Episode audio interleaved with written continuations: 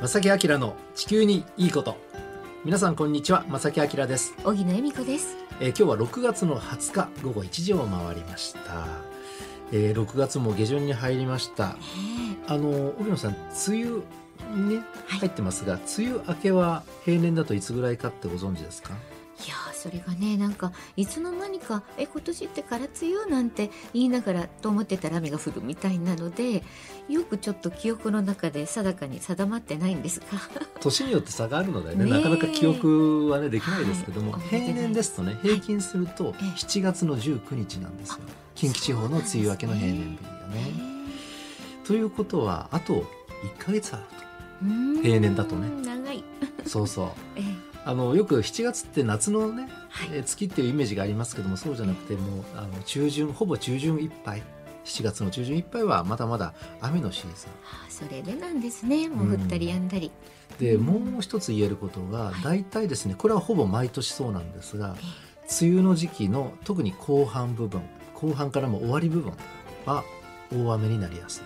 えなんか思い出しますね。いろんなことを。そうなんですよね、災害が起きて、うん。その歴史的に残ってしまう災害がちょうどこの梅雨末期に、まあ、割と集中してたりするんですうん。いね。や今年もそんなことにないようにちょっとドキドキねしますけどうん。気をつけたいですね。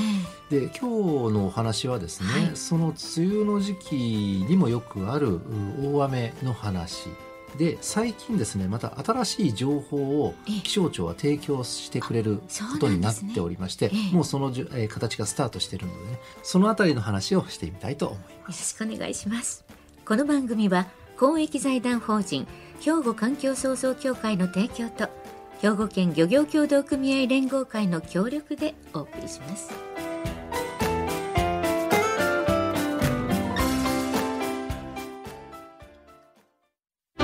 兵庫環境創造協会は地球環境の創造と保全に取り組み今年で創立50周年。今年兵庫カーボンニュートラルセンターを設置し脱炭素社会のさらなる推進に取り組んでいきます。皆様と共に時代につなぐ環境適合型社会の実現を目指して兵庫環境創造協会。瀬戸内海日本海という広大な水産地を持つ兵庫県。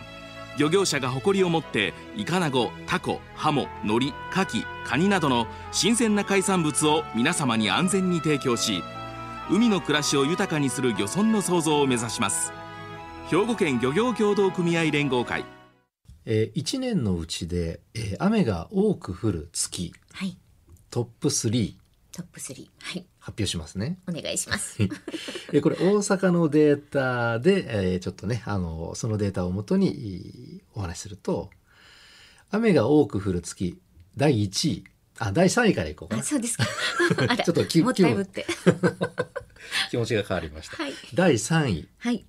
9月です。ああね秋の秋の長雨のシーズンですね、えー大阪の場合は平年ですとこの9月1ヶ月で152.8ミリ。うん。という数字があります。はい。そして第2位が7月そうになんですね。はい、えー174.4ミリが平年の一月の大阪の、えー雨量降水量。で、えー第1位が6月。大阪は185.1ミリ。これ平年の雨量となっています。ですね。うん。はい。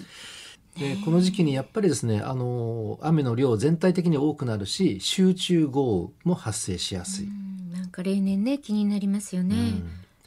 で皆さんも記憶にあると思いますが平成30年7月豪雨というう名前がね気象庁がつけた、えー豪雨大雨がありました。はい。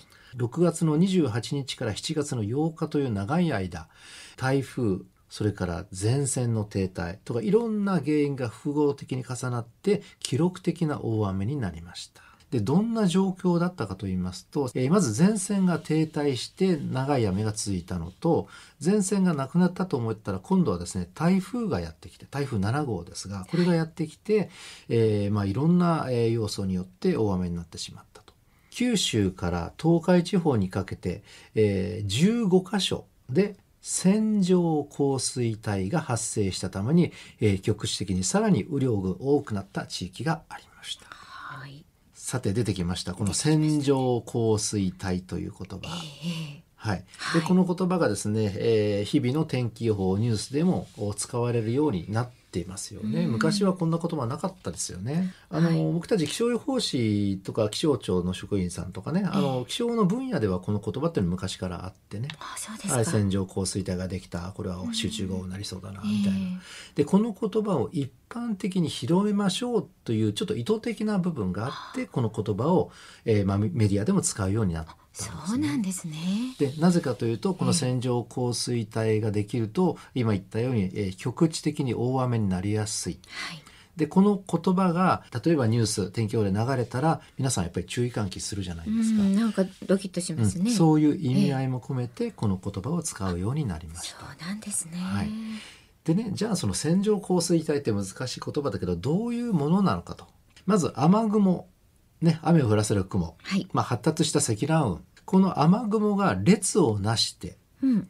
えー数時間にわたってほぼ同じ場所を通過または停滞することで作り出される。これが線状降水帯。あ例えばあの神戸をね例にすると、えー神戸って南側に瀬戸内海ありますよね、はい。えー瀬戸内海、えー水分が多いのでそこで発生した雨雲がどんどんどんどん南風によって神戸市内に流れてきてと。ーえで一旦その雨雲が一つ雨を降らせたらそれでなくなるんじゃなくて、えー瀬戸内海で次々と同じような雨雲ができて同じような流れに乗って、えー一箇所神戸中心部に大雨をもたらすと。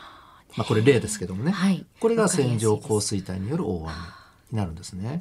ですね。で規模としてはですね、い。この線状に伸びる長さが50キロから300キロ程度、うんちょっと幅があります。が、はい。それからその線状に伸びるこの雨雲の列の幅は20キロから50キロ。あそんなうに、ん。で例えば50キロの幅でこれぐらいの雨が降ったら当然河川の増水なんてとんでもないことになってしまいますのでね、え。でこれが割とこう短時間で、えーそういうことになってしまうと数時間でなってしまうということですね。え。それは被害がね出そうな感じですね、この線状降水帯などでもたらされる集中豪雨の頻度がですねよく聞いてくださいよ。はい。ここ45年間の間で2倍余りに増えているということが最近の研究で分かりました、そうなんですか。えー気象庁気象研究所台風災害気象研究部というところが発表したデータによりますとはい。アメダスってご存知ですか？よく聞きます、うん、アメダスっていろんな気温とか降水量とかを、えー観測する、えー地点、アメダスポイントというね、えーポイント。これ全国にあるんですが、およそ1300箇所結構あるんです。な数あるんですね、うん、これってこれあの世界的に誇れる観測網の一つになりますすごいなと思います、でこの1300地点の降水量のデータをもとにはい1976年昭和51年から2020年までの雨の降り方の変化を分析しました。うんすごく細かいデータなんですよね、うん。3時間の降水量3時間に降った雨の量が130ミリ以上のものを一応集中豪雨というふうに定義して結果を出したところ、はい。その集中豪雨の頻度が45年間の間に、えー、大体まあ2倍余り増えたと。えー2020年は67.7回ありました。うわあすごい数結構な数ですよね。ねえまあ、全国的にっていうことですけども、ええ2020年で67.7回。それに対して、えー、1976年は31.5回。あーまあほぼ本当に倍ですそう、ね、えーまあ大体2.2倍ぐらいに増加したということなんですね。で月別に見ますと6月はですねこの4年間でおよそ3.9倍え？増えてます集中豪雨が。うん、はい。7月はおよそ3.8倍。えー、そうなんですね。なんですね。なのでまあそのこの2つの月って大体4倍ぐらい、えーざっと言うとね。そうですよね。であの専門家はですねこれからの時期気象情報など十分注意してやっぱりこのね集中豪雨なんとかえー災害起きないようにえー防災体制を取っていただきたいとうまくね情報を使ってくださいっていうふうに指摘しております。まあ、こういう状況だというのはこれで分かりましたよね。ええ集中豪雨は昔に比べて増えてしまっています。えー原因は線状降水帯うんえーのことが割と多くあって、はいその線状降水帯という言葉も天気予報の中ニュースの中に盛り込んで皆さんにお届けしますので注意してくださいという意味合いも込めての情報になっているということなんですね。でですね実は最近この大雨事情を受けましてええさらにですね気象庁は新たな取り組みをスタートさせました。もうなんとか防ぐための情報があるわけですね。今ねあの気象庁、まあ、ええ気象研究所をはじめとする気象庁はですね、はい。この、えー自然がどんどん変わってしまってるわけですね、うん。大雨が降りやすい状況、ええ。なんとか災害を防ぐために今後追いかもしれませんけどもどんどんどんどん新しい取り組みを進めている段階でい、ええ。はい、え後半にですねその取り組みの一つをご紹介したいと思います。はい、ここで一曲お届けします。レッドホットチリペッパーズでバイザウェイ。えー今日は集中豪雨のお話をね少しさせていただいてるんですが、ええーなんでこんな集中豪雨増えてしまってるんでしょうか。うん。原因の一つははい。皆さんもご存知でしょう。地球温暖化。ね。これが進むことによって、えーまあ、大気中のお水分が多くなってしまっていると。はい。地球全体の温度が温まるということは海の温度も温まってきてるんですね。海の温度が温まるということは海水が膨張して、うん。今度は海水面の上昇とかね、はい。少し前にねまたお話ししましたけれども。そういう影響もあるんですけども、うん。海水の温度が上がると、えー海から空気に逃げる蒸発する水分量も多くなる。そうなると空気の中大気中の水分の量が多くなるとこの大気中の水分って雲の元なので風のぶつかり合いとかちょっとしたきっかけですぐに雨雲が発生して発達して大雨を降らせると。でこういう仕組みで、まあ、集中豪雨が増えてしまっているというそういう流れになってるわけですね。はい。この線状降水帯。この集中豪雨のね、えー直接的な原因の一つ。雨雲が次々と列をなして発生して同じ場所に流れ込んで、えー一つの場所に大雨を降らせる。集中豪雨をもたらす、線状降水帯。でこれに対する、えーいろんな情報をどんどんどんどんこれから出していきましょうというそういう取り組み、はい。研究が進んでるわけなんですね。嬉しいです。で、まあ、まず予測したいですよね。えどこで線状降水帯ができるんですかと、ねえ。これ皆さん知りたいところ、でもねあの線状降水帯がどこでできるかっていうのを予測するのは残念ながらすっごくハードルが高くて難しいんです。そうなんですか。あの地域的に狭い範囲ええ。または短時間だったりするのでその時間的空間的に狭い短いこの辺りっていうのは予測なかなかしづらい。難しいです。かでもね、あの実は気象庁は果敢にチャレンジ今してまして、あそうですかはい。で気象庁はですね、先月まではこういう情報の内容でした。今線状降水帯がどこどこで発生していますうん。という情報を私たちに提供してくれてました。あなるほどなるほど。これは先月ええまでなんですよ。はいじゃあ今月は何が変わるかというと変わったかというと、はいどこどこで発生しましたという過去情報ではなくて予測情報がようやくできるようになりました。そうなんですね。これはねすごく大きなことで、えあの少し前かなあのニュースにも結構取り上げられていたと思います。新聞の記事にも載っていました、えー発達した積乱雲が次々と列をなって大雨をもたらす線状降水帯が発生する恐れ。こういう言葉ありますよね、はい。えー発生する恐れがありますよ、というこの予測情報、ええこれを半日から6時間前までに気象情報の中で伝えるということになりました。これは大きいですよね。うんはい。でこの言葉を皆さんに提供しますので、えーしっかり使ってください。うんそれも半日から6時間前までの気象情報の中で伝えますよ。はい。で気象情報って何？じゃあ天気予報そのものなの？でね実は気象情報っていうカテゴリーが実はありましてはい。天気予報の中に。はい。あの例えばね今まででもあの近畿地方で大雨になる可能性があれば大雨に関する近畿地方気象情報という形で発表していました。はい。でこれもちろん近畿だけではなくてえー東海とか関東甲信とか九州北部とか、えー全国11の地方ごとまたは府県ごとに出されるのが気象情報というものです。ええ。この気象情報をもとに例えばニュースの中で天気予報の中で向こう24時間で何ミリぐらい降りますよというその予想雨量の情報とかがこの気象情報というねこのカテゴリーの中のこの情報に入ってるわけですね。それを使ってニュースとかで作られるわけですね。で気象情報の中に今月から線状降水帯が発生する可能性があるという文言が今月から盛り込めるようになりました。なるほど。入るんですね。まあ皆さんにとったらねそんなに大きな差はないって思いうかもしれませんがそんなことないです、あのも楽しみに、あのニュース天気予報でもこの言葉がね出てきますのでね、ぜひうまく使っていただきたいんですが、はい実はですねあの当然難しいので、外れる可能性もあるわけです。予測がね外れる可能性があって外れる可能性もちゃんと僕たちに提供してくれてます。過去の事例に当てはめてね予測があったか当たらないかこれ検証すると情報が出ない中で線状降水帯が発生してしまう場合。うんうん。要するに線状降水帯発生するって発表なしにないんだけど線状降水帯できちゃった場合。これ予報予測の見逃しと言いますがはいはい。見逃しちゃった。ええこれが実は過去の事例からすると3回に2回程度ある。ああ結構あるんですね。結構あるんですよ これが。でその線状降水帯ができると言ってまあできなかった場合、ん。予報が外れた場合。これもですね全国で2回に1回は外れる可能性があり地方単位では4回に1回程度。地方単位だとちょっと精度が上がります。なるほど。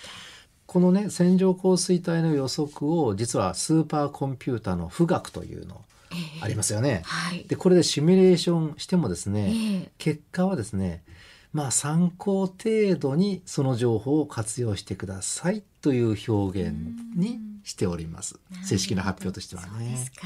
うん。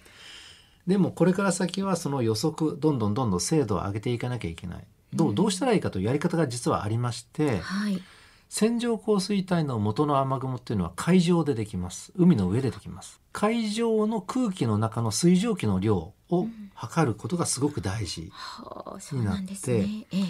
海上の観測点ってほとんどないんですよ実は。あで海の上の気象観測って気象庁が持ってる観測船船あ船ですね。によったりはい。とか、あとはですねあの海上保安庁の船であったりとか。はい。でさらにこのね観測網をね上げようとあの広めようということで例えば民間のフェリー。うん。民間のあの船ですね、ええ。にも機器を取り付けてはい。これを進めていて、うん。で今年度中には合計16隻の観測体制を強化したいという考えだそうです。気象庁で。すか。船につけるわけですね、努力していただいているのを今ひしひしと感じて感謝申し上げます。あの 一番大事なのはええ。現象が起きる前に情報が出ますよっていうところがすごく大事なので、ということは対策は早めに取れるわけなのでね。本当そうですよ。外れる可能性は正直言ってあるんですけども,、うんその情報を得た時点えでえ防災体制を取ったらやっぱり被害を、ね、抑えられる可能性ありますよ。これは事実。いやそれが大事だとなります。思います。はい、気象庁頑張っております。ね本当に、であとねもう一つ注意点としては、はい。大雨の原因。はもちろん線状降水帯だけではないので、あの他の気象情報とか今気象庁のホームページとか見ると危険度分布なんて言ってね細かい情報が出たりしますので、あのいいタイミングでその情報を得ていただいて避難に続けると、うん。それはもちろん忘れてはいけないですけれどもね。はい。はい。えー今日は線状降水帯とそれに対する気象庁の取り組みについてお届けしました。兵庫環境創造協会は地球環境の創造と保全に取り組み今年で創立50周年。今年兵庫カーボンニュートラルセンターを設置し脱炭素社会のさらなる推進に取り組んでいきます。皆様と共に時代につなぐ環境適合型社会の実現を目指して兵庫環境創造協会瀬戸内海日本海という広大な水産地を持つ兵庫県漁業者が誇りを持ってイカナゴタコハモノリカキカニなどの新鮮な海産物を皆様に安全に提供し海の暮らしを豊かにする漁村の創造を目指します兵庫県漁業協同組合連合会えー今日は線状降水帯のお話をしましたが、はいなんとタイミングよくうんお便りいただいてますね。そうなんです。ねね今日もたくさんのお便りありがとうございます。ありがとうございます。初めてお便りします。といただきました、はい。えーこの方はラジオネーム河内なでしこさんです。あはいりがとうございます,、ありがとうございます。東大阪の方からいただきましたよ。はい。線状降水帯が問題になっていますが今後線状降水帯の活動はより豪華になるのでしょうか？食い止める方法はありますか？といただきました。面白い表現。はい。面白い表現です。はい。いやーこれ線状降水帯先ほどね集中豪雨のお話ししましたけれども、はい。集中豪雨は増えていますと、えー原因線状降水帯がまあその原因の一つになります。でその、えー集中豪雨が起きる原因は何ですか？地球温暖化です、じゃあ温暖化はどうなんですか、温暖化はちょっとねこれから先はもうしばらく続いてしまう、ということは活動は豪華になるということです。線状降水帯のね。ね嬉しいものじゃないですけどね。そうだからこれ、はい自然の流れがそうなってるので、僕たちはそのそれに適応しなきゃいけないということで、えー情報をうまく使って防災体制取ってください、というのがまあ今言えることでしょうかね。ですねみんなで本当頑張って環境問題もそうですし、うんね温暖化を抑えていくことと同時に被害を少なくすることもしないといけないということですねね。。河内なでしこさん、ありがとうございます。はありがとうございます。はその他にもですね、ラジオネームはるはるちゃんさんとかね、あの兵庫県は加古郡稲美町の方からもいただいたりとか、堺市からいただいたり、堺市のターチンさんいつもありがとうございます。ありがとうございますね、まさこさんからも丹波市、え丹波篠山市からもいただいたりとか、もう神戸市北区とかねいただきました。マーブルさんいつもありがとうございます。ありがとうございます。もうニコニコやじさんも本当にたくさんね、その他の方もいただきました。ありがとうございます。ありがとうございます。はい。ねえトレーラードライバーさんもはい忘れてましたね。いっぱい大阪からもいっぱいいただいてましたありがとうございます。ねはいありがとうございます。ねえその他の皆さんも本当ありがとうございます。はいはい、こんな風に皆さんからもどしどしご意見いただきたいと思います。おはがき、お便りの場合は、郵便番号650-8580、ラジオ関西、正木明の地球にいいこと、ファックスでは078-361-0005、メールでは、まさきアットマーク、jocr.jp、こちらまでお寄せください。お待ちしておはい、ります。皆さんお待ちしております。そして防災グッズのプレゼントがありますのでどしどし応募いただきたいと思いはいます。、番組の方から防災グッズね、ねあの抽選になりますが、はいあのお届けしますのでね、どしどしお寄せください。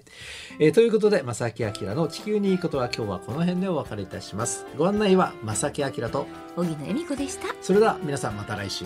さよなら。